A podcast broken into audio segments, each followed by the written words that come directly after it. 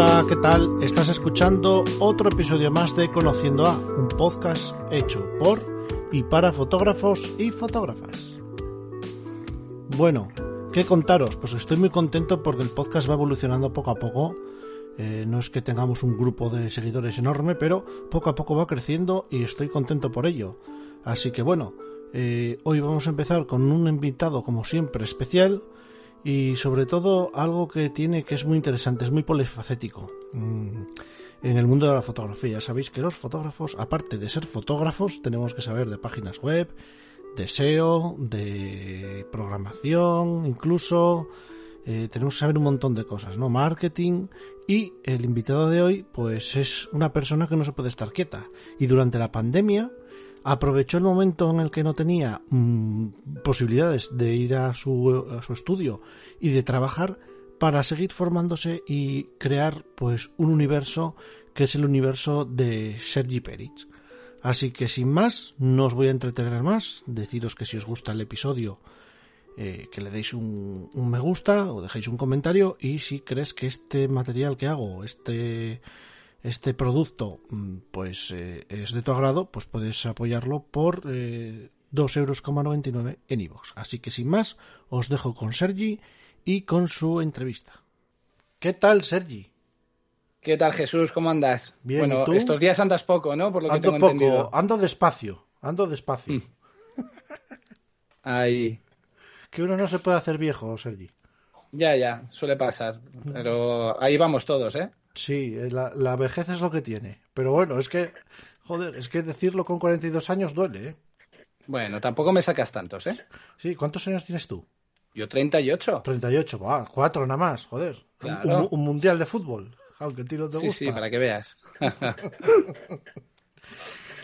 Bueno, hoy tenemos con nosotros aquí a Sergi, Sergi Peric, ¿no? Lo diré bien, Sí. porque Sí, bueno, en catalán es Peric, pero de normal todo el mundo me dice Peric. Vale, pues Peric, entonces, vamos a decirlo bien, al menos.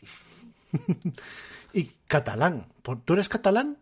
Claro. ¿Tú eres Aunque catalán? parezca mentira y viva en Cuenca, que Sí. vivo en Cuenca. Por eso, por Soy eso te de pregunto. Barcelona. De Barcelona. Del y, mismísimo barrio de Gracia de Barcelona, sí. ostras, ¿y cuándo te has ido a Cuenca?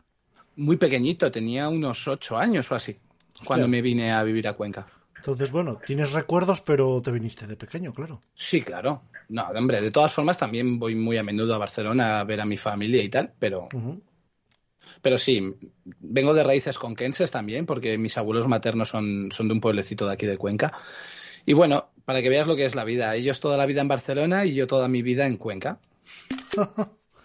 Vaya plan.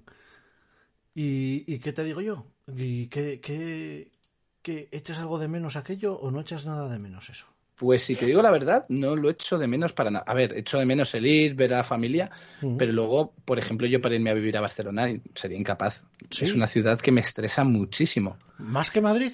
Más que Madrid. Madrid, no sé, parece que desconecto más. Barcelona como que cuando vas, vas con prisas a todas partes. Cuando voy a Madrid, claro, voy más de ocio y no lo veo tan estresante. Pues a mí me pasa al revés. Yo a mí me resulta Madrid bastante más estresante que Barcelona, fíjate. Claro. Pero claro, yo eh, eh, por suerte he ido de ocio casi, casi siempre a las dos. Entonces, bueno, más o menos puedo comparar y, ostras, no, no, Madrid a las 8 de la mañana, supongo que será eh, igual de estresante que, que Barcelona, ¿no? Pero Sí. para mí es, es más estresante. Creo que hay, bueno, hay más gente en Madrid, lógicamente, pero creo que está todo más saturado en Madrid. Pero bueno, tú que Sí, claro, ahí al haber más gente es normal. Pero luego también te digo una cosa, Jesús. eh, Barcelona, al ser tan extensa, claro. yo te voy a poner el ejemplo de cuando mi abuelo se iba a trabajar. Mi abuelo se iba al Hospitalet del Llobregat a trabajar y habrían unos 25 o 30 kilómetros desde donde vivíamos y se tenía que ir con dos y tres horas de antelación Eh, es- sí, sí, porque sí, se chupaba unos atascos increíbles. Sí, eso. Mira, yo la primera vez que oí algo así fue cuando estaba estudiando EGB. Tú fíjate, EGB, tío. Ya, Yo también la di, EGB, ¿eh? Sí, Sí. qué daño hizo. Y cuando, cuando estaba ahí en EGB, eh, fuimos de viaje de estudios a Madrid, tío. Qué triste, ir de viaje de estudios a Madrid. Mira que podíamos haber ido a cualquier otro sitio, pero a Madrid, bueno. Y fuimos a Madrid en octavo. Y nos comentaba un profesor que tenía un hermano trabajando en Madrid y que su hermano com- eh, desayunaba en el coche. Ostras. Y claro, yo, de aquella decías, ¿cómo va a ser? Sí, sí, tarda una hora y media en llegar al puesto de trabajo y como coge caravanas y tal, desayuna en el coche. Digo, hostia. Pues ya imagínate, este habló de hace... pf, del 96 o 95. Claro. Bueno, el, cla- el- por ejemplo, Fran Palmero de Carrete Digital tarda una hora y pico en llegar a, a trabajar. Así que... Sí, sí, claro. Fran Palmero además está en Barcelona, ¿no? No, vive en un pueblo a las afueras de Barcelona. Y tiene que coger, bueno, las afueras, bueno, un poco más a las afueras. Y tiene que coger el, el tren de cercanías y que y dice que, que tarda Claro. hora y media en llegar. Sí, pero por lo menos con los transportes públicos yo creo que se tarda menos, porque como encima vayas con tu coche, tengas que Ah, buscar sitio para aparcar y todo, eso, olvídate Olvídate, sí, sí. Y ahora con el tema este de las pegatinas. de las emisiones. Sí. Sí, sí, sí. Es una movida. Bueno, ¿y tu relación con la foto cuándo empieza? Cuando era un crío, yo creo. Sí. Con las típicas Olympus automáticas de carrete. Mm. Y bueno, pues la- lo típico que aprendes a base de alpargatazos, porque a lo mejor enganchaba a mi madre la cámara, iba a revelar el carrete y cuando tenía ya las fotos en su poder se daba cuenta que eran todo escenas de mis Action Man. De que yo generaba escenas con mis muñecos y les hacía fotos, básicamente. Y luego pues llegaba la, la ronda de alpargatazos de me has hecho gastar dinero en esta tontería. Bueno, pero mira, Yo, yo creo que empezó ahí todo el tema de, de la fotografía. sí. ¿Cu- ¿Cuántos años tendrías? Pues, qué decirte, a lo mejor tendría cinco o seis añitos, siete a lo mucho. Joder. Porque me estoy remontando que aún vivía en Barcelona, ¿eh? Por eso, o sea, si te viniste con ocho. Y sí, y luego recuerdo que en las excursiones del cole, y tanto allí en Barcelona como aquí en Cuenca, siempre llevaba mi cámara a todas partes para hacer fotos. Sí, yo también. Yo en EGB me llevé una de esas eh, desechables, una o dos me llevé, me parece. Pero bueno. Yo siempre que me iba de excursión llevaba una cámara. Luego ya, siendo más mayor, me compré la primera digital, que aún la tengo por aquí, la Olympus, la M740, de 7,1 megapíxeles, ¿APS-C? que es... No, no creo. Esta es compacta. Espera, Ah, es compacta, vale, vale, vale. Sí, vale. sí, es esta chiquitita. Ostras, ¿y, y te funciona? Sí, sí, funciona perfectamente. Joder, 7,1 megapíxeles, ya grababa en vídeo a 420p joder. y va como el primer día. Y me acuerdo que allí a donde nos íbamos de fiesta o donde fuera, siempre iba mi cámara conmigo, siempre, Qué guay. hasta que llegó el punto de inflexión. Me fui allá para el 2010, mi primer viaje a Rumanía, y empecé a hacer allí un montón de fotos y cuando llegué a Cuenca dije, ostras, qué fotos más malas. Yo, uff, pero malas no, lo siguiente. Sí, el, choque ahí- de ver lo que veías y lo que hiciste. Claro. Y luego, claro, ya dije, ostras, pues me tendré que comprar una cámara buena. Y fue cuando me compré la Nikon D90. Y compraste 2010. una buena máquina. Sí, sí, muy buena, pero las fotos eran igual de malas. Claro, no era la- el, el arco no era el problema, era el indio. Era el indio, era el indio. Sí. Bueno, hay mucha gente que todavía piensa que el problema es el arco, ¿eh? Sí, sí. Pues yo me compré la D90, dije, bueno, ahora ya fotones. No, no. Fotones una leche. Las fotos eran igual de malas o peores, porque dentro de lo que Claro, cabe, la. Olympus las hacía en automático, Sí, pero sí. Lo otro ya era todo 100% tú. Lo otro era o muy quemado o muy subexpuesto. Y ostras, ¿qué pasa aquí? Pues, sí, aprendiste a- a- por unos apargatazos y luego por- con Sí, desilusiones. sí. Claro. Claro. Y, y, y luego, ¿qué, ¿cómo fue tu primer tu primera foto que tengas en el recuerdo que hayas dicho, coño, esta foto, aunque ahora la veas y digas, menudo mm, pufo de foto, pero que ahora digas, ostras, de aquella foto que hice, ¿qué tal? ¿Tienes alguna? Pues mira, sí, como con la D90 era incapaz de aprender en esos momentos, me compré luego una D3300, que es una cámara más de iniciación, Ujú. y la verdad que esa cámara la exprimí. De hecho, este año esa misma cámara se la he regalado a mi hijo para su cumple, para que aprenda el fotografía. Ujú. Y con esa, con esa he hecho verdaderas proezas, porque hoy por hoy la sigo viendo y me sorprende que pudiera hacer ese tipo de fotografías, tanto de vías lácteas como de light painting. Es decir, me- pero a ver, es una cámara de 24 megapíxeles que tiene una tolerancia al ruido de como máximo 800 ISO. La puedes forzar incluso a 1600 ISO. Y yo he hecho verdaderas fotos de light painting y de, y de vías lácteas con esa cámara y decir, ostras. Y hoy por hoy, a lo mejor que tengo mejor equipo y tal, digo, ostras, es que hago mejores fotos a nivel técnico, pero a nivel de composición y a nivel creativo no están a la altura de cuando las hacía con la de 3300. Claro, porque antes tenías, no digo que no la tengas ahora, pero esa ilusión de hacer algo que haces tú y que es nuevo, sobre todo lo que es nuevo. Sí. Eso, eso es muy importante, porque eso te abre mucho la mente. Luego ya cuando ya llevas un tiempo es que, por ejemplo, cuando eres nuevo, vas a un sitio y empiezas a mirar, ¿y cómo haré la foto? ¿Y cómo no sé qué? Pero cuando ya llevas más de 100.000 fotos encima, ya colocas la cámara y ya solo colocando la cámara ya sabes que la foto la tienes bien encuadrada. Sí, sí, la tienes ahí clavada, mm. efectivamente. Ya no es esa magia, no es ese momento tan mágico cuando, cuando estás experimentando. Que por eso yo muchas veces le digo a todo el mundo, experimenta, falla, equivócate. Si es que es lo bonito de aprender fotografía. Sí, a base de prueba y error y eso es lo bonito. Para mí es lo más bonito de aprender fotografía. Sí, que, encima puedes aprenderlo prácticamente solo, a base de prueba. Sí. Luego otra cosa es que sepas los trucos o que cojas vicios, pero por lo menos para llevar una foto para casa puedes hacerlo tú solo hoy en día. Sí, sí, sí. De hecho, yo cuando empecé con la fotografía, la verdad que había muy poquita información en Internet como la hay hoy con todo el tema de YouTube y tal. Y habían cuatro foros por ahí sueltos. Y bueno, pues a base de los foros, de, lo, de las revistas que pudieras enganchar, libros que pudieras leer, y el 90% era prueba y error. Sí, claro. Sí, sí, sí.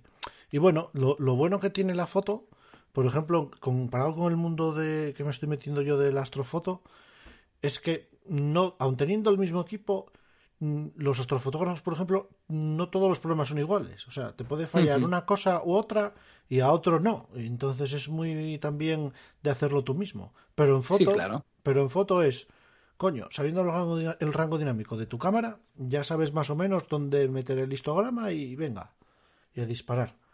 Efectivamente. Claro, claro. Y después, ¿cómo ha sido tu, tu, tu paso por cámaras fotográficas? Pues ya cuando le pillé el rollo a la 3300, volví con mi D90, pero veía ya que se me quedaba muy cortita. Tenía muy buen rango dinámico la D90, pero a nivel de ruido era espantosa. Bueno, es que estamos hablando de que son cámaras... Pues la D90 es del 2008, salió en 2008, de 12 megapíxeles. Es, es del, del prenacimiento a lo digital, porque el digital nació en 2006 y estas ya fueron evolucionando un poquito más. Porque de hecho, la, la D90 fue el, gran paso monumental, digamos, en las, en las reflex digitales, porque fue el primer modelo que podía grabar vídeo, además, mm. a 720p, pero era la primera reflex digital que podía grabar vídeo. Pero vamos, estamos hablando de una cámara, pues eso, del 2008, que tenía 12 megapíxeles, que hoy por hoy hay cámaras con 12 megapíxeles que tienen una tolerancia al ruido brutales. Pero claro, estamos hablando de una cámara que tiene ya 16 años aproximadamente. Pues a nivel tecnológico está muy cortita y muy limitada a fecha de hoy. Claro, de, aquella había la D40, la, D40, D40X, D60, la D80 y la, D90, que era el tope de gama. Y luego había la, la D300.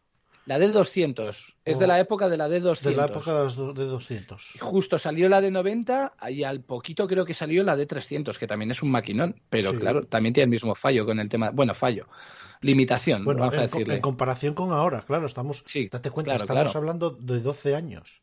Sí, sí. ¿Tú hace 12 años veías la tele en una tele de tubo? Mm, yo hoy por hoy ni la veo. Pero si la tuvieras que ver, ¿la ves en una plana? Sí, claro. Claro, claro. Fíjate lo que cambió. Bueno, estamos hablando aquí tranquilamente, tal. Los móviles lo que han cambiado en 12 años, todo ha evolucionado mucho. Sí. Y la fotografía también. De hecho, fíjate que ahora ya las marcas ya no van a hacer reflex, van todas al, al mirrorless. al mirrorless porque como les es más barato y, cuesta más caras, es donde está el negocio. Sí, sí. La única que se mantiene ahí es Rico con las Pentax y no sé yo lo que le durará el negocio así, ¿eh? Pero bueno. Nada, en el momento en que sea más caro construir que vender. Sí. O sea, porque ahora de momento hay tecnología para seguir haciendo piezas, sobre todo el pentaprisma, que es lo más caro de una cámara de reflex. Mm. Pero claro, estos ya le han quitado el pentaprisma y es todo electrónica. Sí, llegará un momento que se empezarán a abaratar los costes de todos los componentes de una mirrorless y ya, ahí ya estarán, ya estarán, ya cuando se han metido de lleno, claro, es como cuando tú ves en internet no, el iPhone nuevo vale hacerlo 230 euros. dices, ya, sí, vale hacerlo, pero luego todo lo que hay detrás de ingeniería, de diseño, y más de Y más de, transportes, todo, todo, Todo, publicidad, marketing, todo, sí, sí, todo, todo, todo. Que Sí, todo mira, lleva un coste. Claro, por ejemplo, una cosa de las que a mí me, me quedó flipado, eh, tengo un amiguete por ahí que se dedicó en su día al cine y, y me dijo que una película de una película de estreno de cine, el coste es la mitad de, o sea, todo lo que cuesta la película, la mitad se lo lleva el marketing. Y para que una película sea rentable, tiene que recaudar el doble de lo que costó. Sí, Y dices, ostras, o sea, una película de, yo qué sé, de 200 millones de dólares, se van a gastar otros 200 en marketing y tiene que recaudar por lo menos eh, 400 como mínimo. Y dices, Sí, sí. Y claro, está la cosa ahí. No, cuando dicen que una película ha obtenido pérdidas, dices, jolín, pero si les ha costado producirla 50 millones de dólares y han cobrado 200, ya, pero claro, son los 50 de producción, otros 50 de marketing, otros 50 de vete a saber qué, más el porcentaje que se lleve cada actor, cada, cada magnate que esté detrás de esa producción. Claro, luego todo suma. Sí, claro, claro, pues, pues esto igual. Y, y bueno, ¿y después qué, cuál fue el paso que diste? Pues me pillé la 7100 de Nikon. Eh, Esa la exprimí muy mucho. Ahí ya empecé a tirar más de social y de retrato, porque yo empecé con paisaje y nocturnas y tal, pero luego fui evolucionando a lo que soy hoy por hoy, que Sí, soy un eh, retratista. Eso no da de comer, la nocturna y el No, paisaje, no. efectivamente. Y yo quería vivir de esto, obviamente. Y ya pues para el 2017 decidí que iba a poner toda la carne en el asador con el tema de la fotografía, que quería vivir de ello porque yo soy informático, aunque parezca mentira. Pero no sé, la informática es tan pasión la que tengo con ella que me dolería mucho tener que cogerle asco por trabajar de ella. Y dije, bueno, pues ¿cuál es mi segunda afición? Pues la fotografía. Pues voy a dedicarme a la fotografía. Que también tiene informática. Sí, por supuesto. Parece que no, pero mucha. Mucha. Pero tiene informática, tiene marketing, porque en verdad el- las fotos es un 10% de tu trabajo. Sí, el claro. resto es todo puro marketing, puro entretenimiento para la gente, eh, formación. Bueno, es que es una infinidad de cosas. Cuando que, alguien dice, claro. quiero ser fotógrafo, y pues que sepas que no vas a hacer fotos. Sí, sí, es lo sí, que menos sí. vas a hacer. Sí, sí. Hombre, tú ahora mismo seguramente hagas más horas de vídeo que de foto. Sí, por eso hice el cambio de sistema, efectivamente. Claro, claro, claro. Eso, un día hablando con Jesús María Flores, es- le dije yo un día, digo, tú fotógrafo no tienes nada. ¿Cómo no te-?" Digo, tú ahora haces más vídeo que foto. Y me y, hostia, pues es verdad. Sí, claro, solo con producir eh, un curso o con hacer un webinar o hacer una charla Claro. por YouTube o, o hacer cualquier cosa, ya estás de foto al final, estás explicando una foto, pero el resto es vídeo. sí, sí, sí, totalmente de acuerdo. Y fue así. Luego, mi paso natural de la 7100 fue la de 750, ya di el gran salto a full frame. Bien, Y la verdad que muy contento con esa cámara. muy buena pero cámara. muy, muy contento. Y mira pero, había- como dices tú, vídeo. Sí, mira que había gente que se quejaba de que era muy plasticosa. A mí me llegaron a decirme, no, es que es muy plasticosa. Ah, para mí era un tanque, ¿eh? Digo, digo, a ver, lo bueno va dentro, lo de fuera no Sí, te sí, fíes. Sí, sí, sí. No, no, a calidad de imagen muy buena. Yo encima trabajaba todas mis lentes para la de 750, eran Sigma de la serie Art. Y la verdad que muy, muy contento con esa cámara. Pero claro, el mercado cada vez demandaba más vídeo y bueno, pues todo el mundo sabrá que Nikon para vídeo pues es un poco mala, un poco bastante mala, a nivel de enfoque y a nivel de enfocar a las caras. Y bueno, pues este año pasado, a finales de año, pues decidí pasarme a Sony. El lado Vendí oscuro, como dicen tenía- por ahí. Sí, vendí todo lo que tenía de Nikon, que yo conservaba todas mis cámaras de Nikon hasta la fecha. Vendí todas menos la 3300, que es la que ha heredado mi hijo, y pasé a Sony. Me pillé la 7.4, la 6400 en APS-C para arquitectura y la ZV10 para mi canal de YouTube y para Patreon, sí. Muy bien. Y bueno, supongo que el cambio habrá sido un poco diferenciador. El cambio fue un poco, voy a hablar en plata, fue una putada, literalmente. Porque yo vendí todo mi equipo en noviembre de 2021 Y con el tema de la crisis de los microchips... Te pilló ahí en medio. Sí, me pilló en medio y mi primera cámara me llegó en febrero de, de 2022. Y bueno, pues gracias a Mario Arias de Fotografiarte, que me, durante esos meses me fue prestando cámaras para poder seguir trabajando, pues pude seguir trabajando, obviamente, pero yo decía, ostras, no me llegan las cámaras, no me llegan las cámaras. Y yo necesito adaptarme a mi cámara. Claro. Porque sí, estuve en febrero con la 7.4 que me prestó Mario una 7.4 para probarla, luego la R4, también estuve eh, probando la Olympus, la M1X, la XS10 de Fuji, pero claro, cada dos semanas, tres semanas una cámara nueva y otra vez aprender a cómo funciona la cámara. Y ya justo cuando la tienes configurada a tu gusto, pues la tienes que volver. Y ostras.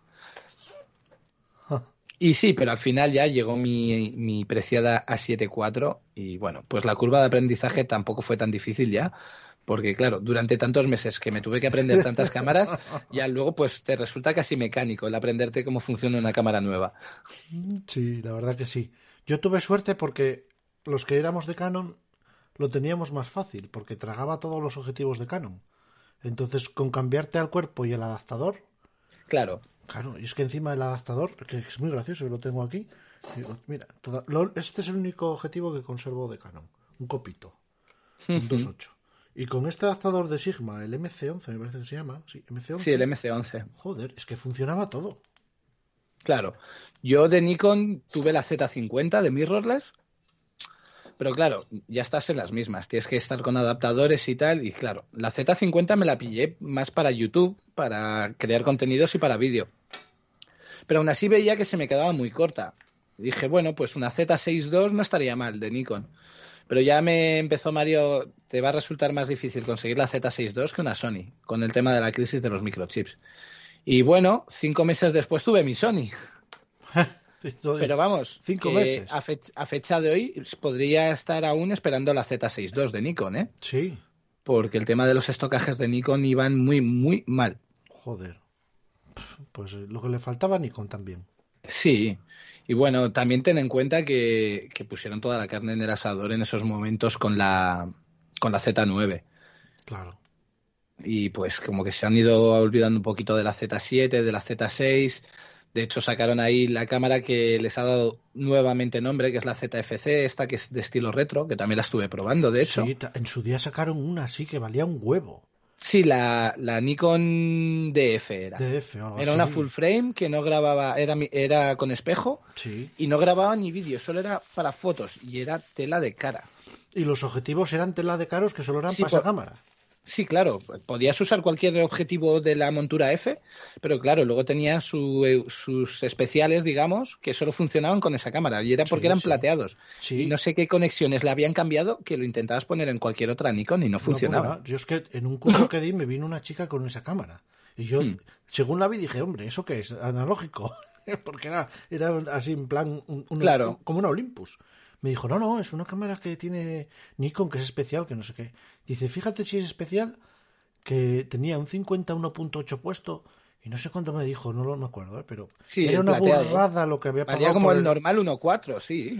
Una, una, barbaridad. O sea, era una diferencia de precio que decías, joder. Y, todo porque era plateado. Sí, sí, sí, sí. Pero bueno, en su día, igual que hizo Canon cuando sacó las M.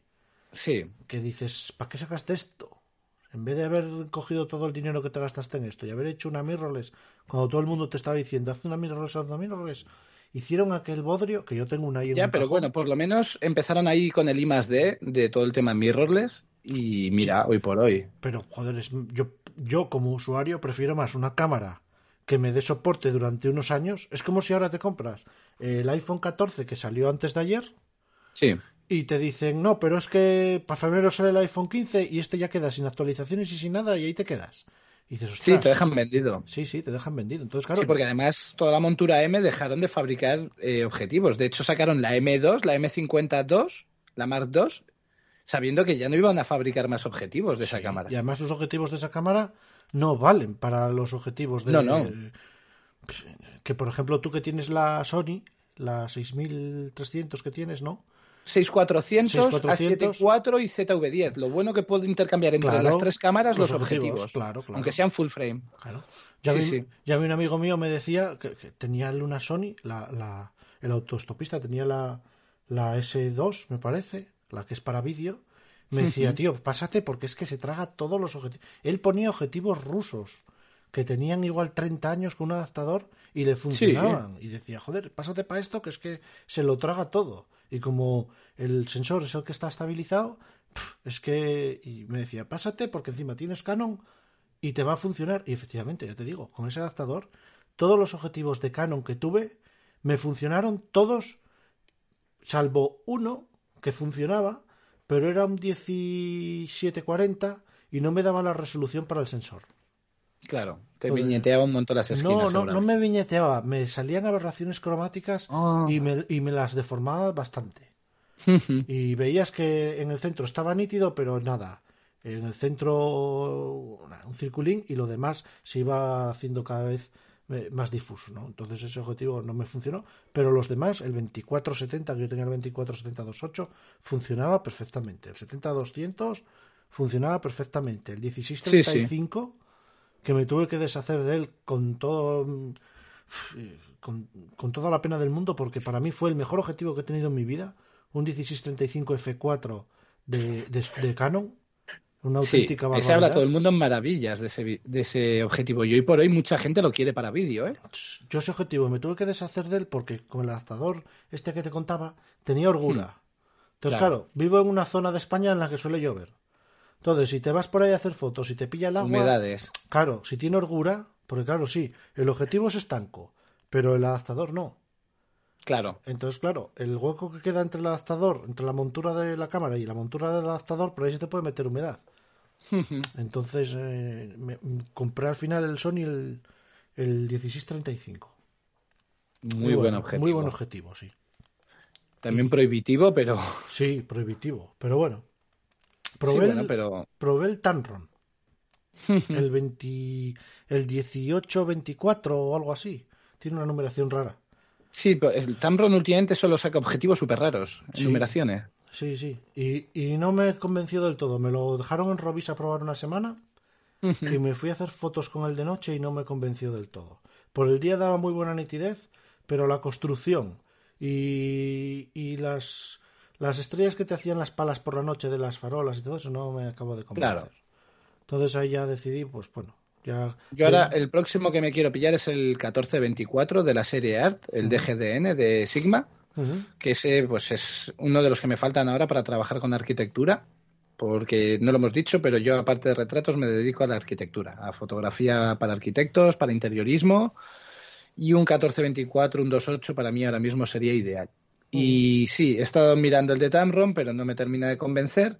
Luego el 1224 de Sony, con sus casi 3.000 euros, pues que se lo compren ellos porque yo no me voy a gastar ese pastizal y bueno, pues la mejor opción a precio-calidad yo creo que es el Sigma, el 1424, que también me puede servir incluso para vídeo. Sigma está haciendo, Sigma está haciendo muy buenas lentes, eh, cuidado. Pero ¿eh? muy muy buenas. Muy buenas lentes. Mira, yo tengo aquí uno, este, que este lo he heredado del compañero con el que tengo en la escuela, que es él tuvo una Sony y se pasó para Canon otra vez. Tuvo la Sony Sony la 3 la M3. Y este es un Sanyan 85 1.4.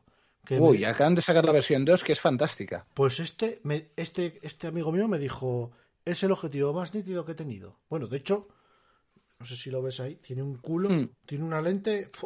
esto sí, sí, es, enorme. Es enorme. Lo pones en la cámara y parece de juguete la cámara. Sí. Y bueno, yo lo que he probado va muy bien. Por eso te digo que ahora las marcas no es como antes. Yo me compré un, no. Sanyan que era una puta patata. Sí, pero es que es eso. Antes, si querías marcas alternativas, tenías a Tamron y a Sigma, y deja de contar. Sí. Pero es que ahora Samyang está sacando una línea muy buena. Tokina está sacando unos objetivos brutales. Pero es que incluso Yognuo, la marca esta china Furraya, que era todo Furraya, se acaba de meter en el top 3 en DxOMark con el 85 milímetros que ha sacado. No te fíes de esa página. ¿No? No te fíes. Mira. Ya lo probaré. Cuando lo pruebe te lo digo. Yo me fié de esa página y me la metieron doblada con un Sanyan. En esa página yo de aquella tenía la Sony, la, la Canon 5 eh, de Mar 3. Y si lo buscas estará por ahí el artículo. Decían que el mejor angular para esa cámara era el Sanyan eh, 1428. Yo me lo compré. Fui a la tienda y dije, yo este objetivo me lo quiero comprar nuevo. Si realmente la página esta dice que esto va bien, yo quiero verlo. Y fui y me lo compré. Una desilusión total. ¿En Qui- serio? Pues quizá- yo- Quizás, quizás, perdona, porque tenía de aquella el 1740. Y entonces Mm. estaba comparando un clase L con aquello. Claro. Entonces, claro, Estás hablando de una entrada con un pata negra. claro, pero joder, si te están dando la puntuación de que ese es el mejor angular, en. Yo el, el Samyang, el, el 14 milímetros 2.8, Ujú. lo utilicé muy mucho para la de 750, la versión 2 por eso, que aún así era toda manual. Sí, la 2. Y para, el que era rojo. para fotografía, sí, el rojo, efectivamente, el que no era dorado, el rojo. El rojo. Y, y para fotografía de arquitectura a mí me ha dado muy buenos resultados. Sí que es verdad que, por ejemplo, para nocturnas, Uf. las estrellas me las sacaba con orejas, que digo sí, yo. claro. Yo, yo, me sacaba a, estrellas cómodas. Ujú, yo fui a la tienda y lo cambié dos veces en la tienda. ¿eh? Primero, porque no lo encontraba la hiperfocal. Que dices, ¿cómo Claro. puede ser? Venían mal calibrados y no- a dos no lo encontré. Y el, y el tercero que cogí, luego lo vendí. Porque quedé de hasta los cojones. Pero ahora mismo esos problemas no los tienes. Claro. Yo con el, ya te digo, el Samyang, el 2.8, el de 14 milímetros, para arquitectura, genial. Para nocturna no tanto, las cosas como son. Bueno, pues ahora cuéntame cómo empezaste a hacer arquitectura, porque eso tiene que ser interesante. Es que va todo relacionado con todo, yo creo, Jesús. Yo de pequeñito me encantaba el dibujo, me encantaba dibujar.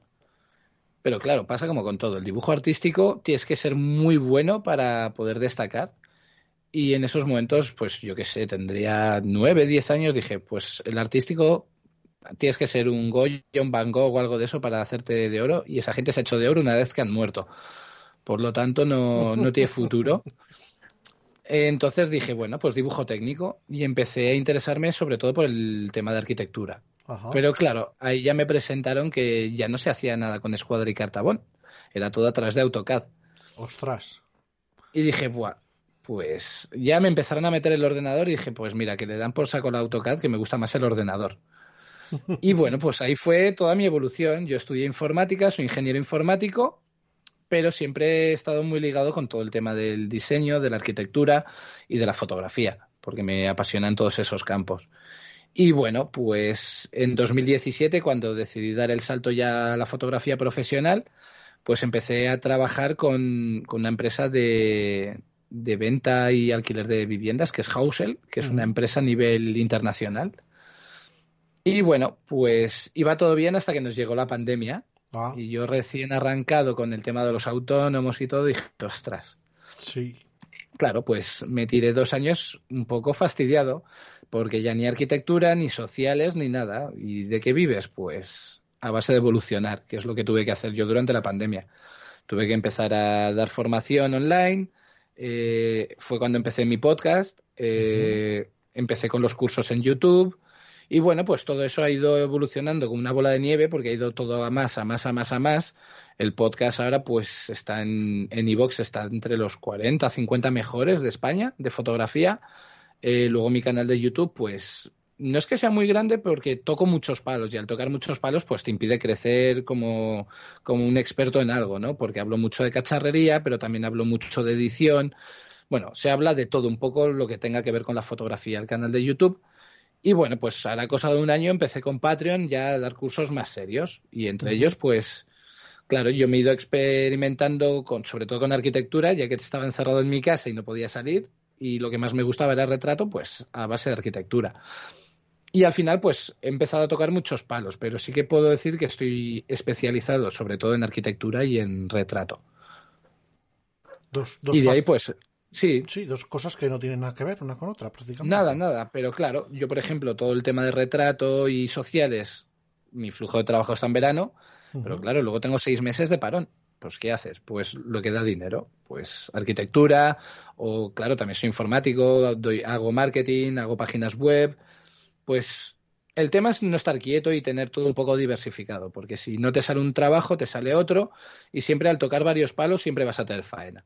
Claro, claro, ahí está el truco. Y hay mucha gente que dice, no, especialízate solo en una cosa, ya, pero es que si me especializo solo en una cosa, el resto del año no como. Claro, si esa cosa va a tomar por saco, vas con ella a tomar por saco también. Efectivamente. Por lo tanto, yo tengo mi página web, que es cubicestudio.es, en el cual te ofrezco mis servicios de fotógrafo en varias disciplinas por no decir en casi todas, porque yo fotos te hago de lo que sea, pero sí que es verdad que estoy especializado en arquitectura y en retrato, sobre todo en lifestyle, en embarazo y en boudoir, en lencería. Pero bueno, si tengo que hacerte un bodegón te lo hago y si te tengo que hacer un home staging, lo que es un home tour, fotografía en 360 grados, también lo hago. Y bueno, pues por otra parte, por mi rama informática y de programador, pues también toco lo que es diseño y programación de webs, diseño de imagen corporativa, y luego pues el tema del posicionamiento, el social media y todo lo que es la creación de contenidos. Digamos que para cualquier empresa le puedo ofrecer un paquete completo. ¿Eres un hombre orquesta? Sí, justo eso me dijo Mario Rubio cuando me entrevistó en su podcast. bueno, claro, lógicamente, es que es que es que un fotógrafo no lo que hablábamos antes, ya no es como antes, ahora tienes que No, tienes que tocar todo. todo. Y ahora vídeo también, claro. ¿Eres youtuber? ¿Grabas vídeo? Pues quiero un vídeo de esto para mi empresa. Y al final, pues le tienes que ofrecer el servicio si quieres comer. lógicamente. ahí, está, ahí está el tema, que ahora mismo es que tienes que saber de todo. Sí, sí, sí. Yo, por ejemplo, gracias a Dios no aprendí a hacer vídeo. Y, y, no me arrepiento, ¿eh? porque... Yo estoy aún en aprendizaje con el vídeo. No es que sea muy profesional, aún con el tema del vídeo, pero me defiendo. Sé volar mi dron, te hago cinemáticas aéreas, tengo ya cámaras que me permiten grabarte a buena calidad, tengo estabilizadores y bueno, con eso y, teniendo un poquito de nociones de si te gusta el cine y has visto escenas y te han impactado y tal. Y luego, pues para mí ahora mismo lo más difícil del vídeo tal vez sea el etalonaje, lo, que es... Sí, lo que es la, colorimetría, sobre todo, de que quieres emular a lo mejor alguna película y tal, que te ha gustado, pero al final es muy sencillo. Desde que me pasé de hecho de Premiere a Da Vinci, me resulta mucho más fácil etalonar cualquier vídeo. Pero bueno, sigo aprendiendo, pero tanto a nivel de vídeo como de fotografía como de todo, porque esto es un no parar, siempre aprendes algo nuevo. Sí, eso es lo bueno que tiene esto, que no te deja estar mm. quieto. Claro. Yo vídeo no me gusta, nunca me gustó el vídeo. De hecho, mi padre se compró una videocámara y creo que nunca grabé con esa videocámara. Y te hablo de hace 30 años, por lo menos. Entonces, no, a mí no me si es cierto que eh, conozco más gente que venía de la rama de vídeo y, se y, hace foto y hace muy buena sí, foto. Sí, sí, sí. Pues claro, ya vienen con la idea concebida de. Claro, de los planos, todo. Un vídeo, a mí siempre me dijo un amigo mío: el vídeo es pasar de una foto a otra. O sea, estás haciendo una foto aquí, estás grabando la escena y pasas para otra, que es otra escena y es la transición. Y yo eso a mí no me. Entonces la gente que lo ha hecho en primeras y luego se ha pasado a foto, pues lo tiene más fácil, ¿no? A la hora de, componer. Claro, yo tengo aquí una compañera en Cuenca que es fotógrafa, fotoreportera además y fotógrafa de sociales. Y ella estudió su carrera de Bellas Artes y tiró todo para vídeo. Y hoy por hoy es fotógrafa. Claro, fíjate. Pero bueno, ya ves que las cámaras también hacen vídeo, con lo cual. Sí. Por eso. El doble de posibilidades de trabajo. ¿Y cómo es vivir en Cuenca? A ver, cuéntame, porque es, la, es el polo de las casas colgadas, ¿no? Sí, sí, sí. Pues bueno, es la segunda ciudad más pequeña de España. La segunda ciudad más pequeña de España. Sí, la primera es Teruel. Como ciudades, Como ciudades. son de las más pequeñas. Sí, ¿cuántos habitantes hay ahí en Cuenca? Pues actualmente no llegaremos a los 50.000 siquiera. Ostras, es pequeña. Han habido picos años de 55, 56.000 habitantes, pero claro. Sí, ahora cada vez menos. Cada vez menos. En todas. Sí, pues imagínate, si en una grande se nota, en una pequeñita lo que se tiene que notar. Sí, yo aquí, noto que sales por la calle y que la gente tiene perro en vez de hijos. Sí, sí, sí. Pero es normal, sale más barato hoy por hoy mantener a un perro que a un hijo. Sí, claro, y te dura menos años. El hijo te dura toda la vida. De más. Y bueno, pues es una ciudad que disponemos de nueve meses de invierno y tres de verano. Así tal cual. Bien, como nosotros, lo que pasa que sin frío, sin tanto frío, digamos. Bueno, el frío de aquí es muy seco es el. Es soportable porque es muy seco, pero la sensación térmica es de mucho más frío del que hay en verdad. Sí. Y es el típico frío que corta. Porque vosotros ahí en el norte pues tenéis el frío ese húmedo que se te mete en los huesos y a lo mejor estáis a Es peor, es peor. Claro, estáis a lo mejor a 14, 16 grados y dices, ostras, qué frío hace. Sí. Pero es que aquí estamos a 8 y 10 bajo cero y dices, bueno, pues con mi abrigo y no pasa nada. Sí, me pongo una bufanda y ya está. Claro, pues es eso. Nueve meses de invierno aproximadamente, tres de verano. Y bueno, pues habemos muchos fotógrafos para ser una ciudad tan pequeñita, pero siempre hay hueco para todo el mundo. Bueno, supongo que Buduano harás en invierno. Sí, ¿por qué no? Ay, ostras. Lo, lo bueno es que el boudoir casi siempre se hace en interiores. Ah, bueno, claro. Y bueno, pues siempre puedes disponer de calefacción, una estufita y se puede trabajar. Pero también lo he hecho en exteriores, lógicamente. Y sí, esas ya son más tirando a verano, lógicamente. Claro, por eso te decía. Pues si te pones ahí en ropa interior, ostras, a 8,0. Claro. Bueno, ¿y, y, y, cómo es tu vida en Cuenca? Cuéntame un poco de, de, tu vida en Cuenca. Pues es que Cuenca es muy monótona, Jesús. Sí. Por eso, sí, claro, por eso soy lo que soy hoy por hoy. Porque cada día es distinto. Yo siempre he tenido intolerancia a tener un jefe por encima de mí o que, que me esté dando órdenes. Y sobre todo eh, cuando te dan órdenes sin saber de qué va su trabajo. Aquí ten en cuenta que en Cuenca la gente vive de, de la hostelería, es una ciudad muy turística uh -huh. y el 90% o más incluso es, hostelería. Y o, o, o, te haces autónomo o te haces camarero o positas para el Estado. Ya. El camarero, pues ya sabes las condiciones que tiene un camarero hoy por hoy en España. Uh -huh. Trabaja más horas que un reloj por un sueldo que deja mucho que desear. Pero claro, también es muy monótono. Todos los días el mismo trabajo, todos los días las mismas horas. En cambio, pues tienes que romper como sea esa, esa monotonía. Y en mi caso, pues la mejor opción fue ser lo que soy que hoy estoy aquí, mañana me voy a un sitio a hacer fotos, como la semana pasada que me tuve que ir a hacer una preboda en Altea. Uh -huh. Viajas, conoces gente eh, y no es tan monótono. A claro. lo mejor mi, mis ratos de monotonía es una hora por la noche cuando me pongo a editar fotos o editar vídeos. Eh, pero claro, son, son distintas fotos, son distintos vídeos, son distintas cosas. Tampoco es tan monótono como a lo mejor todos los días de tu vida estar en el mismo bar de tal hora a tal hora o estar en tu oficina de tal hora a tal hora. Bueno, yo creo que el 99,9% de la gente se acaba acostumbrando. Pues yo soy del ese 1%. De, de, claro, por eso te digo, por eso.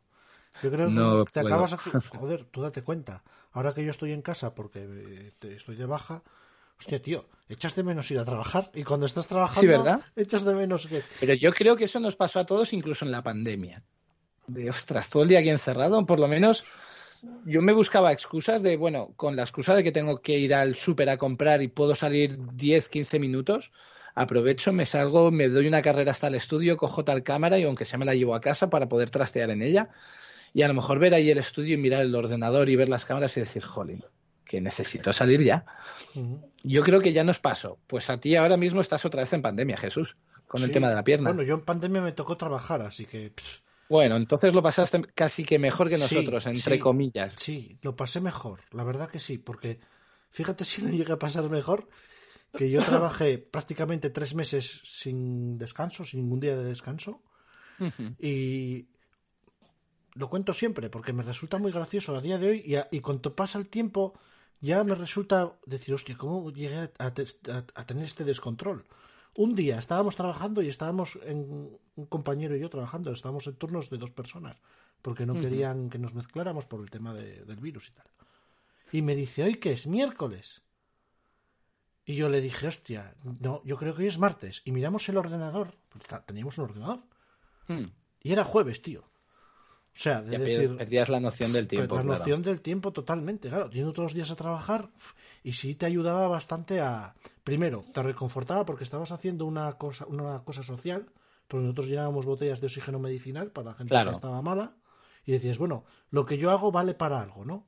Y otra, lo que tú decías, no estar tanto tiempo metido en casa. Porque claro, si uno vive solo, de lo malo te puedes ir entreteniendo, aunque luego acabes, mm. Porque acabas entrando en una monotonía al final, tanto tiempo en casa. Pero cuando vives con hijos es diferente. Y claro, sí, entretener, a un, entretener a un niño eh, tres meses en casa, cuidadín, ¿eh? Pues imagínate adolescentes. Claro. Tú, tú, tienes hijos, ¿no? Me dijiste que tenías. Yo un tengo hijo? un hijo de nueve años, pero mi expareja, que uh -huh. me, nos costó la relación en, en, pandemia, tiene dos. Una de 22 años ahora y otro de 15. Ojo. Imagínate para entretenerlos. Ostras. Bueno, a la de 22 ya no hace falta casi entretenerlo. No, pero el de 15 el está de 15, en una edad sí. muy, muy complicada ya, sí, porque sí, Buf, y aún así se puede, pero claro, tienes que sobreesforzarte mucho y, y, ya no es eso. Yo en mi caso pues estaba desquiciado de, ostras, es que no puedo salir a la calle, no puedo generar ingresos. Claro. Y encima estando encerrado en casa te comes más la cabeza de... Sí, claro, efectivamente. Es que encima... Y mirabas por la ventana y no veías a nadie en la calle y decías, cago en la puta, yo aquí con la mira de cosas Que, que, podía hacer, ¿no? O sea... Claro. De hecho, yo me llevé un rapapolvo en pandemia porque una de las veces que fui al súper a comprar me llevé la cámara y justo tuvo que pasar la policía por al lado mío y me vieron con la cámara haciendo una foto. Y ya me echaron la brava. ¿Qué pues cosa? mira, sí, sí, pues mira, que voy y le enseñé, iba con las bolsas de la compra, vengo de comprar, pero es que necesitaba hacer alguna foto. Y aún así me echaron la bronca de, bueno, pues vale, ¿qué le vamos a hacer? ¿Qué cosa? Y ahora lo piensas y dices que es su normalidad. Sí, ¿eh? porque ¿quién eres tú para prohibirme hacer una foto? No, pero si la hago con cámara sí, pero, pero- si la hago pero- con el móvil no pasa nada. Pero Sergi, piensa en la situación, o sea, que nos Mm. dejaban solo salir a comprar, os dejaban salir a comprar y decías, joder, paro aquí dos segundos a hacer una foto, joder, Claro. que, yo tengo que ir al súper, porque claro, yo como era el que salía, yo a mi mujer y a mi hijo no les dejé salir de casa. Yo llegaba a Sí, casa, me quitaba los playeros, los dejaba en la puerta, me, lo primero que hacía era me duchaba, la ropa, según entraba para la lavadora, y iba sí, a comprar. conozco esa situación, porque mi expareja era sanitaria además. Claro. Entonces yo cogía, iba a comprar y de encontrar, yo me acuerdo de estar en un supermercado, primero, la primera vez que fui a comprar, ver a la gente salir con papel del culo, que todavía a día de hoy es un misterio que debe haber gente todavía con papel del culo en casa como Sí, para sí. hacer una hoguera de San Juan. Y lo segundo fue encontrarme a un tío en la zona de congelados y yo estaba esperando para comprarle unos nuggets y tal. Y, y yo, claro, estaba esperando que el tío acabara de escoger lo que fuera a comprar. Mm. Pues claro, tampoco te podías acercar de aquella a la gente. Y el tío miraba, tal, no sé qué, po, po, no sé qué, cerró la puerta y no se llevó nada. Y joder, que yo hice una. Claro, tú imagínate, coño, antes ir a comprar y llenar un carro de la compra, hostia, igual echabas hora y media antes, ¿eh? Con el tema de la pandemia. Y me acuerdo de ir a pagar y de repente encontrarme el tío allí con un paquete de galletas y decir, hostia, este pavo solo vino a darse una vuelta. Claro. O sea, que dices, hostia, que, que lo piensas ahora, que ya pasó, y ahora que está la cosa un poco más normal, dices, joder, qué cosa más ah, subnormalizada, ¿no? Bueno, yo lo tenía más fácil en esos momentos porque yo mínimo tenía que salir tres veces al día de casa en pandemia. A pasear al perro. Claro, tienes perro, Claro. pobre perro. Así que cuando ibas a comprar, pues ibas en verdad a comprar de verdad, porque yo la verdad que te- he tenido el privilegio de poder salir a pasear. Pero claro, el salir a pasear sin poder llevar cámara ni nada y ver, decir, ostras, es que estoy viendo aquí cada foto ahora con esto vacío Claro. y no poder fotografiarlo. Eh, yo me di una vuelta un día, salí a las 10 de currar y me di una vuelta por Gijón. Hmm. Y, y lo- eso lo recordaré siempre. O sea, ver la ciudad con las farolas encendidas y a lo mejor ver una avenida de 800 metros y no ver absolutamente a nadie y decir, Claro, impacta, es que impacta. y ni coches, o sea, parabas en un semáforo y decías, joder, es que para qué paro en el semáforo si es que no va a venir nadie tampoco, Claro. ni nada. Y decías, ostras, pasear por la, ir por la playa y tal, hostia. Sí, sí. Pero bueno, fue lo que nos tocó vivir. Y ahora, Claro. viéndolo con perspectiva, me resulta todo muy. Joder, muy. No sé. hab- Había cosas absurdas. Por ejemplo, me acuerdo de tener que salir a- cuando dejaron pasear. Y claro, nosotros somos una pareja con un niño. Y no podíamos ir los tres, solo podíamos ir dos. Sí. Pero, pero la otra persona podía salir sola. Pero no podíamos ir los tres juntos. Y decías, hostia, tío, qué cosa más extraña. O sea, era todo- muy extraño todo. Sí, sí. Bueno, y, y Pero des- ha sido así. sí, sí. Y después de la pandemia, ¿cómo te ha ido? Cuéntame. Bueno, pues a partir del 2001 yo seguía sin eventos porque, claro, en el año 2021 aún la gente era un poco escéptica a la hora de casarse, por ejemplo. Y uno de mis grandes flujos de trabajo pues son los sociales.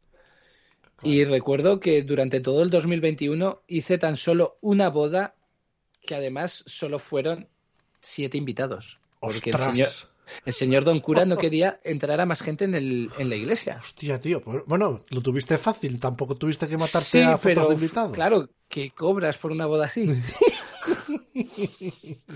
es que estamos en esas de, bueno, si una boda de normal estoy entre 8 o 12 horas haciendo fotos, más luego todo, pues todo lo que lleva Sí, detrás la boda. Sí, el Pero procesado y claro, todo. estamos, a- estamos hablando de una boda en la cual estás 20 minutos en la iglesia. que de normal eso es Ni una hora coña, mínimo. Ni de coña.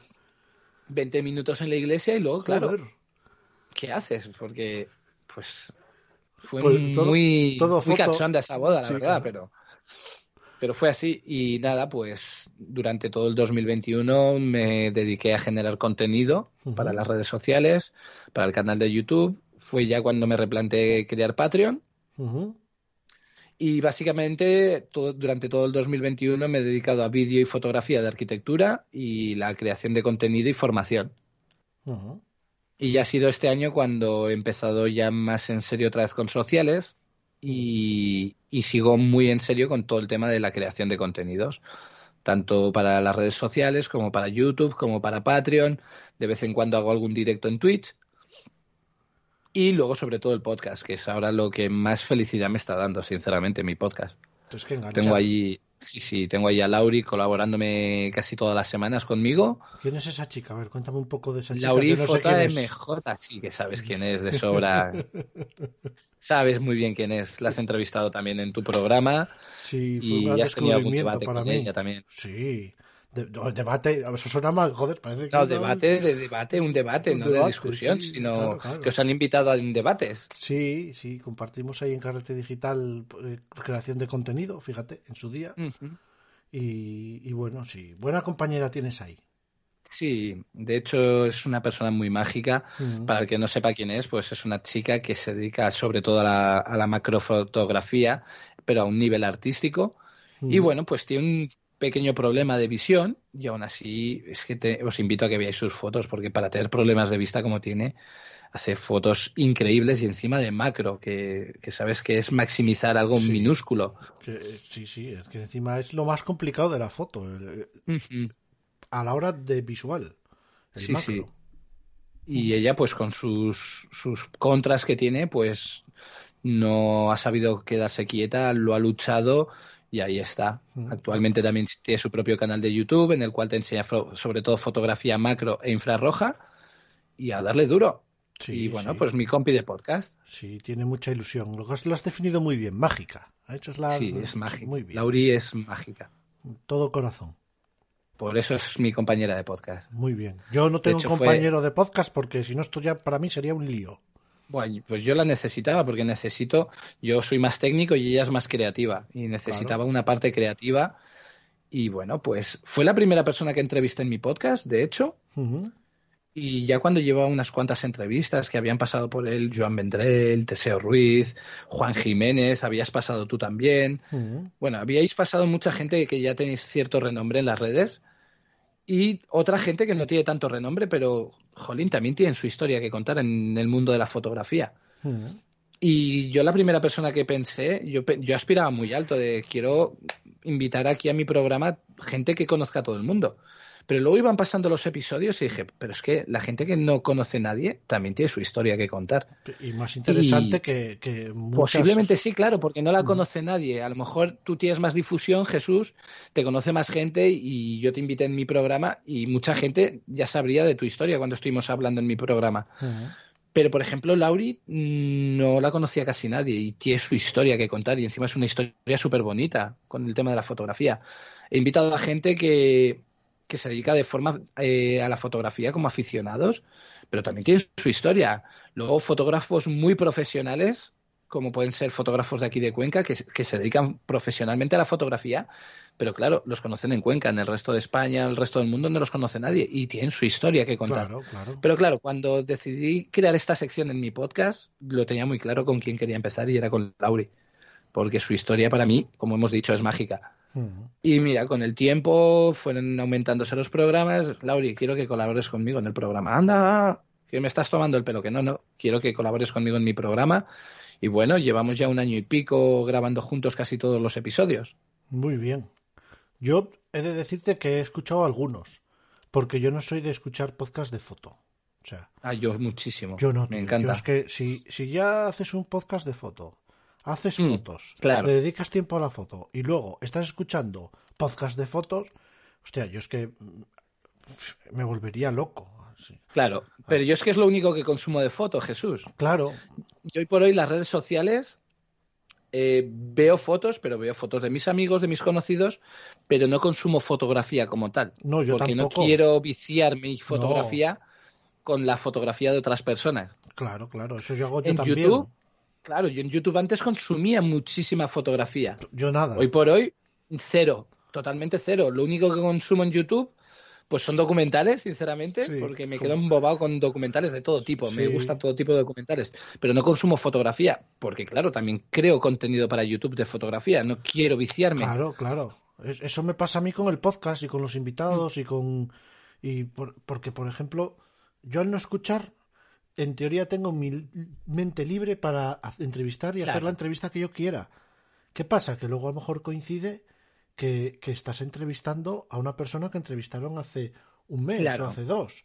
Pero es coincidencia, no es que tal. Sí, mira, te voy a poner un ejemplo, Jesús. Cuando Garci sacó su libro Ujú. de, de vestir de luz, de fotografía al desnudo, todo el mundo lo estaba entrevistando y yo, sinceramente, ya llevaba tiempo que iba detrás de, de Garci para entrevistarlo en el podcast.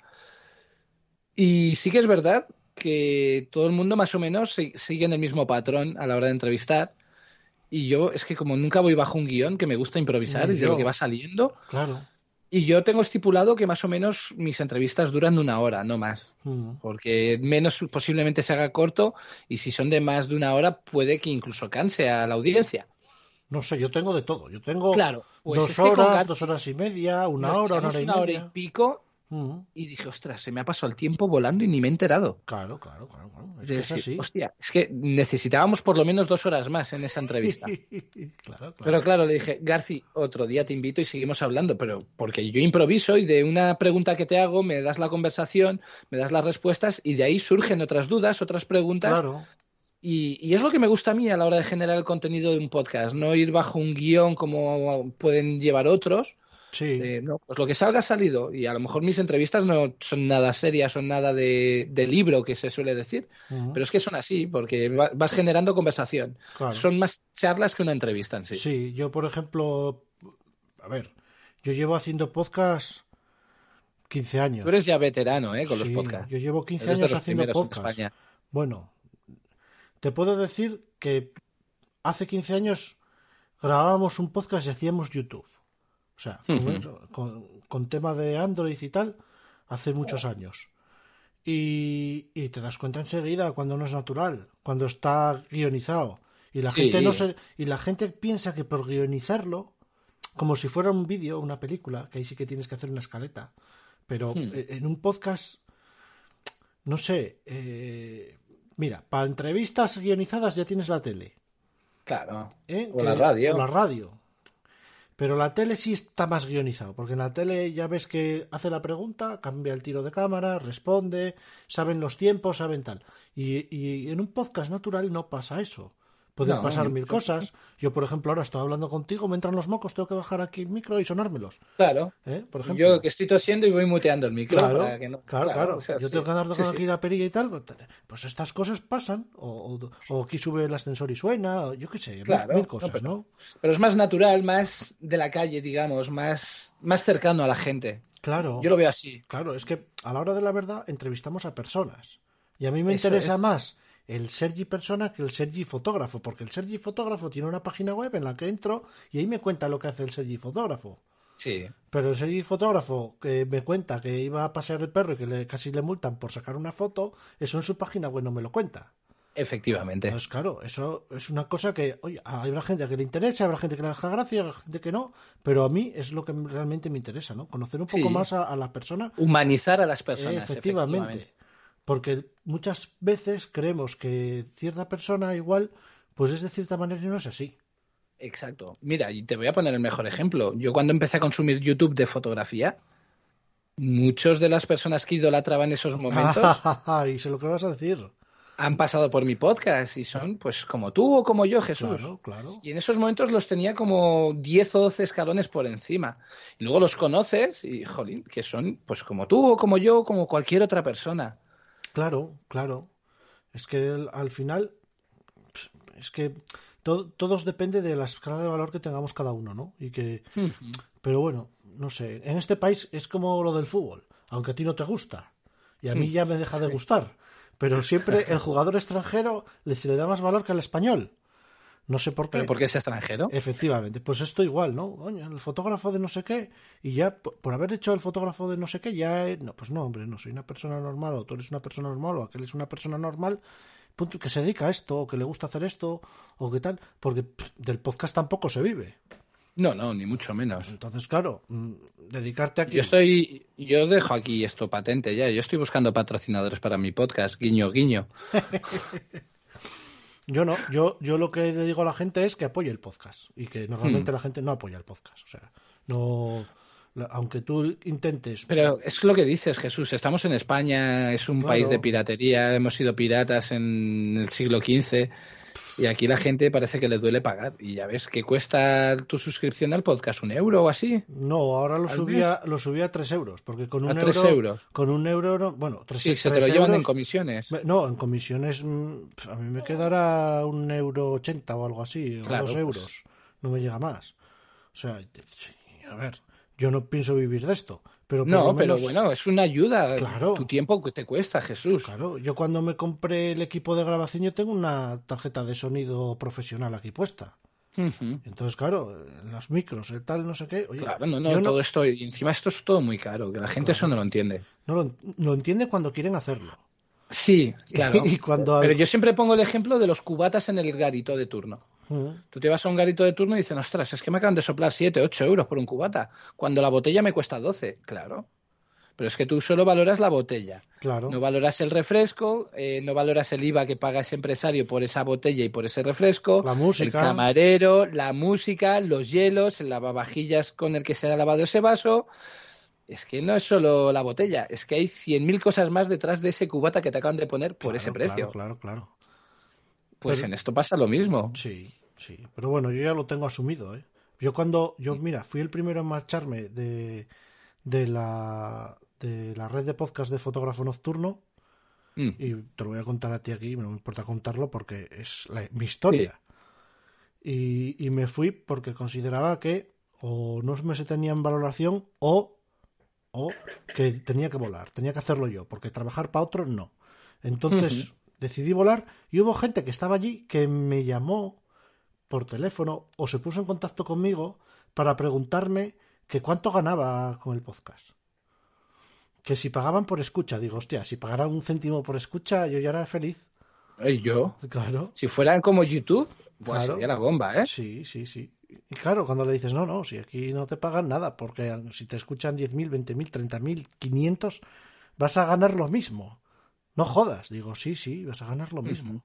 Y hostia, pues eh, ya... Bueno, para los que nos escuchan, para monetizar un podcast necesitas patrocinadores.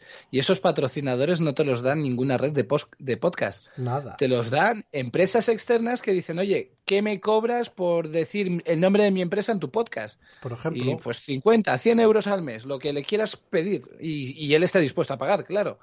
Y esa es la única monetización que hay hasta la fecha con el tema de podcast. Sí que es verdad que ahora Evox tiene también lo de las suscripciones estas, pero claro, también se lleva su tajada. sí, claro, yo- lo que yo te estoy contando. Yo de cada persona que paga, de cada persona que paga un euro cincuenta, a mí no me llega un euro. Con lo cual, que eche la gente cuentas. O sea, Sí, sí. Yo lo veo con YouTube de, ostras, macho, que tú, yo no, yo no tengo un canal grande, ni mucho menos en YouTube, pero sí que lo tengo muy bien posicionado en SEO, porque yo sé muy, muy mucho de SEO y mis vídeos están muy bien posicionados y posiblemente tengan mejores ratings que canales muchísimo más grandes que el mío.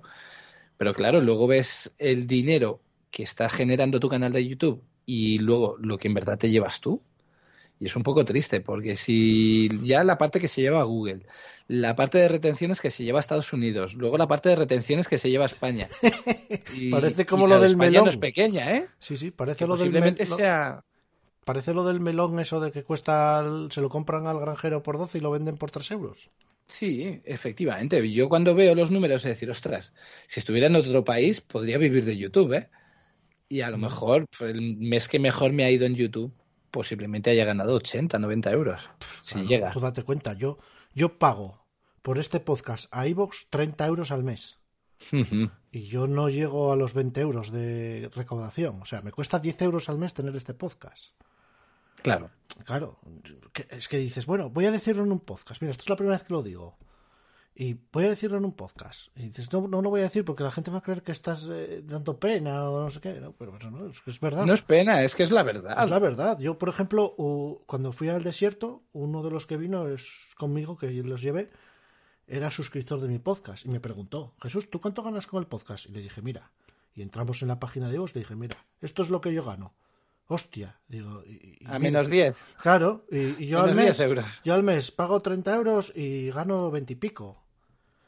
De aquella ganaba 25 o algo así. Se me han suscrito dos o algo así y ya llego a 20 o por ahí más o menos. 20, 21, depende, no sé, hay cosas muy raras. Unos meses 21, otros meses... Y dices, hostia, que lo piensas de otra manera y dices, bueno, me cuesta 10 euros producir todo esto y es como una hucha, voy metiendo ahí el dinero y cuando me dé la gana lo saco, pero joder.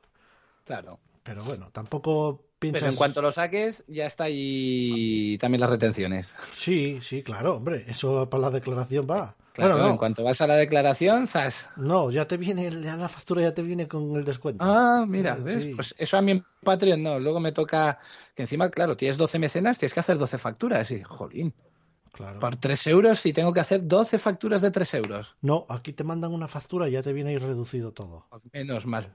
Sí, Pues yo es que me estaba replanteando el si meter la, la opción de pago en Evox simplemente por, el, por una cosa, que es lo único que he hecho en falta en Evox en la versión gratuita, que es lo de poder programar los podcasts, decir, quiero que se publique a tal hora, tal día. Ujú. Porque el resto, y así pasa, yo grabo con Lauri, a lo mejor grabamos con cuatro o cinco días de antelación, entre que monto el audio, no lo monto y tal, y luego, pues claro, todos los domingos por la noche, a partir de las 12, la una de la madrugada, publico el vídeo para que todo el mundo el lunes por la mañana, a primera hora cuando se levanten, tengan ahí el podcast. sí, Cuando sería mucho más cómodo decir, oye, mira, que quiero que se publique a las 8 de la mañana del lunes. Pero claro, yo lo veo para esa tontería, lo veo muy excesivo lo que piden por la versión más básica de Evox. sí, porque la versión más básica que está en 15 euros o algo así. Sí, 15 o así. Sí, claro, yo cuando me apunté en iVoox, la versión gratuita solo tenías 10 horas de podcast. Claro. Entonces sí o sí tenías que pagar. Claro, porque 10 horas las haces en un tris. Sí, sí. Pues yo que llevaré, este año llevaremos noventa y tantos episodios. El podcast lo empecé en pandemia. Ujú. Sí, para el 2020, mediados del 2020. Que llevará el podcast El- unos 150 episodios, llevará como mucho. Porque al principio los hice mensuales, luego quincenales y ahora, pues desde hace un año y pico con Lauri los hacemos semanales. Pero claro, empiezas a sumar y, jolín, es que son muchas horas ya de contenido lo que tenemos en el podcast, ¿eh? Ya, y es que también hay que pensar que va a llegar un momento en que digas, oye, te- tengo que repetir algún contenido o algo porque es que ya no tengo de dónde Claro. sacar. Sí, y ya- pero ya no es. Bueno, pues reciclas. Lo que haces ahí en ese momento es reciclar tu contenido para. Porque también ha podido evolucionar, porque la, Sí, la claro. fotografía evoluciona, el contenido también evoluciona. Los programas de edición evolucionan. Claro, yo ahora, por ejemplo, mis primeros vídeos de YouTube sobre Photoshop, pues los tendré que reciclar, porque yo al principio cuando trataba las pieles en los retratos, pues era separación de frecuencias y de champán. Y hoy por hoy eso no lo toco ni, ni con un palo, Claro. porque directamente retoco todo con un Capture One y luego pues un portraiture a través de Photoshop y la foto terminada. Y lo que antes tardaba 15 minutos en revelar una foto, ahora tarda un minuto y medio, dos. Claro, claro. Bueno, eso no lo digas. Tú di que tardas un cuarto de hora en cada foto y tal, que queda más profesional. Sí, pero bueno, no, hay que ser francos. Yo doy formación fotográfica y, Claro, no se puede engañar así. a la gente, no, no. y cuanto más rápido trabajes, mejor para ti. Sí, porque claro. más tiempo libre tendrás. Fíjate, en Astrofoto es al revés, tío. En Astrofoto te lleva más tiempo eh, montarlo todo y dejarlo bien Claro. que, que hacer la foto. O sea, pero bueno, es otra cosa diferente. Sí, sí, sí. Si han pasado por el programa Javier Manteca, no sé si lo conocerás. Sí, sí, sí. A Edu, que es un chico de aquí de Cuenca, que también le está tirando mucho a la Sí. A Jaicano también ha estado por aquí, por Sí. el pro- por mi, bueno, que estamos en el tuyo. En mi programa ha estado Sí. Jaicano también. Jolín, y el equipo que tienen que montar, que si encima los ordenadores, que si los trackers, pues que eso es una locura. Pues yo ahora mismo voy cargando con una montura que pesa todo 50 kilos. Ostras. ¿eh? Y solo es la montura, lo que se mueve. Lo otro ya va aparte. Así que imagínate, por eso te digo.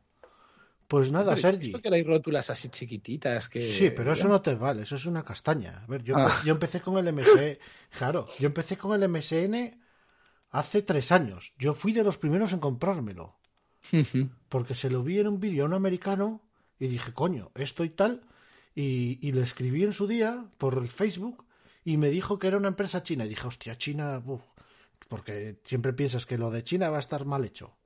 No, o cada vez se están pegando más fuerte los chinos, ¿eh? Sí, con todo no. el tema de la fotografía. Las monturas, por ejemplo, de astrofotografía, las Skywatcher son todas chinas. O sea, es todo, viene todo allá. Y me, lo, y me lo compré a Estados Unidos. No, me lo compré, sí, no sé si me lo mandaron de Estados Unidos porque lo pagué en dólares. O sea, ya te digo.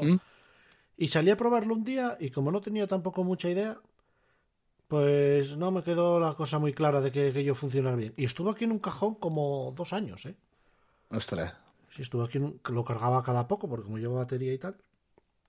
Hasta que un día salí y me dijo un amigo que se dedica a esto, Enol, no, tienes que hacer así y tal y cual, no sé qué. Y entonces ya empecé a ver algo, pero claro, eso es para hacer fotos con un gran angular, no es para hacer fotos con un tele ni nada.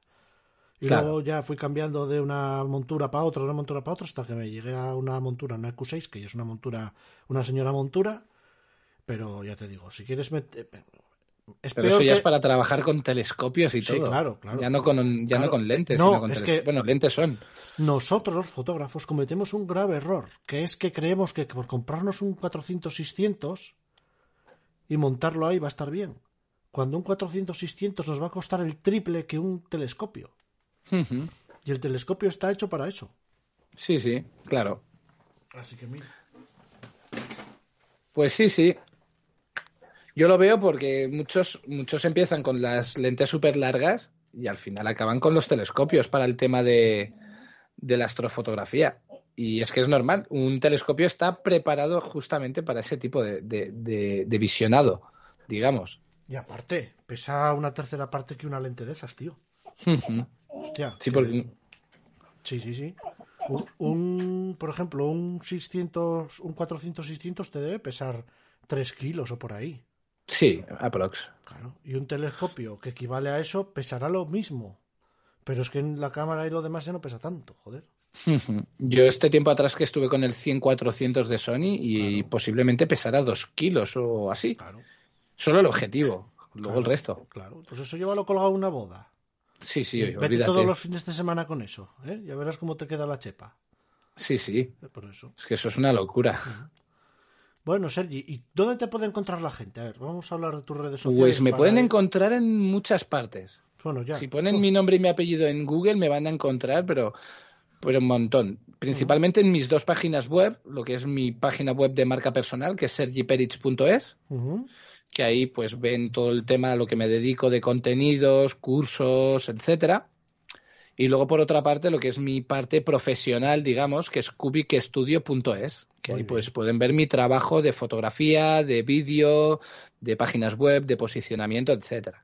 Luego mis redes sociales, la principal es arroba sperichfoto en Instagram, que ahí sobre todo van a ver todo lo que hago de retrato. Y digamos que es más mi, mi Instagram de creador de contenidos, pero luego tengo un montón de cuentas de Instagram. Tengo una específica de paisaje, que es Viajándomelo, que tengo un blog de viajes también. Bueno, tengo varios blogs, un par de ellos de tecnología, sobre todo de Linux, que yo soy muy linuxero. Y bueno, pues tengo, cada página web que tengo, tengo su propia redes sociales. O sea, eso es una locura. Pero ya Sí, no solo eso. Encima luego las páginas web de mis clientes, las redes sociales de mis clientes. Pero vamos, principalmente en, en YouTube como Sergi Perich, en Patreon como Sergi Perich, en Instagram como Foto Ujú. Y, Y, el, bueno, el- y el luego- podcast, el podcast. y el objetivo el- está en la cámara, el por objetivo supuesto. está en la cámara, claro que sí. El podcast que, que hoy por hoy es una de mis ramas fundamentales en todo el tema de creación de contenido. Que no da dinero, pero es que me desinhibe, me lo paso bien Y engancha. y, engancha. Es como la y es algo fotografía que- nocturna, Sí. para mí. Claro. Y es curioso porque todo el mundo que me conoce, joder, macho, con lo vergonzoso que eres y siempre estás, pues sí, mira, pues lo empecé todo esto para perder mi vergüenza, no la he perdido y es más, en el podcast, que encima es solo audio, me da más vergüenza casi que en vídeo, en YouTube, Joder. para que veas lo que son las cosas. Sí, sí. Madre mía. Todo el mundo, ostras, pero si estás tú solo hablando en el micrófono, pues por eso me da vergüenza, porque encima pienso que soy tonto aquí hablando yo solo en micrófono. es así, es así. Bueno, Sergi, muchas gracias por haber pasado por aquí esta Muchas gracias a ti, Jesús, por haberme invitado. Nada, ya sabes que podcast hermanos y esta es tu casa. Y próximamente te invitaré otra vez a mi podcast porque tenemos que hablar de fotografía móvil. Vale, aquí cuando lo dejo. quieras, cuando quieras, ya sabes que aquí estoy. Pero la próxima vez que sepas que también va a estar Lauri, ¿eh? Ah, pues entonces me lo voy a pensar. no te creo. Venga, Sergi, muchas gracias. Muchísimas gracias a ti, Jesús. Bueno, menudo entrevistón. Ya veis que Sergi tiene pues un montón de facetas, eh, aparte de la fotográfica, pues también, también se dedica al retrato y a la arquitectura y, pues un montón de cosas, ¿no? Ya veis que en su página web tenéis un montón de opciones, cursos, eh, vídeos también gratuitos y sobre todo eh, una persona que, que, que, para mí tiene toda mi admiración porque empezó de poquito a poquito y mira cómo va evolucionando y a mí estas cosas me encantan, ¿no? Y sobre todo si podemos ayudar a que esta gente que está ahí sea un poco más visible, mejor que mejor. Así que sin más, os digo como siempre, y lo que os dije al principio, que podéis apoyar este podcast por 2,99 euros y si no, no podéis, porque como estamos en época de crisis, podéis dejar un me gusta, un comentario en iVoox. Así que sin más, nos vemos en el siguiente episodio de Conociendo a... ¿A quién será? Ya veremos. Chao, chao.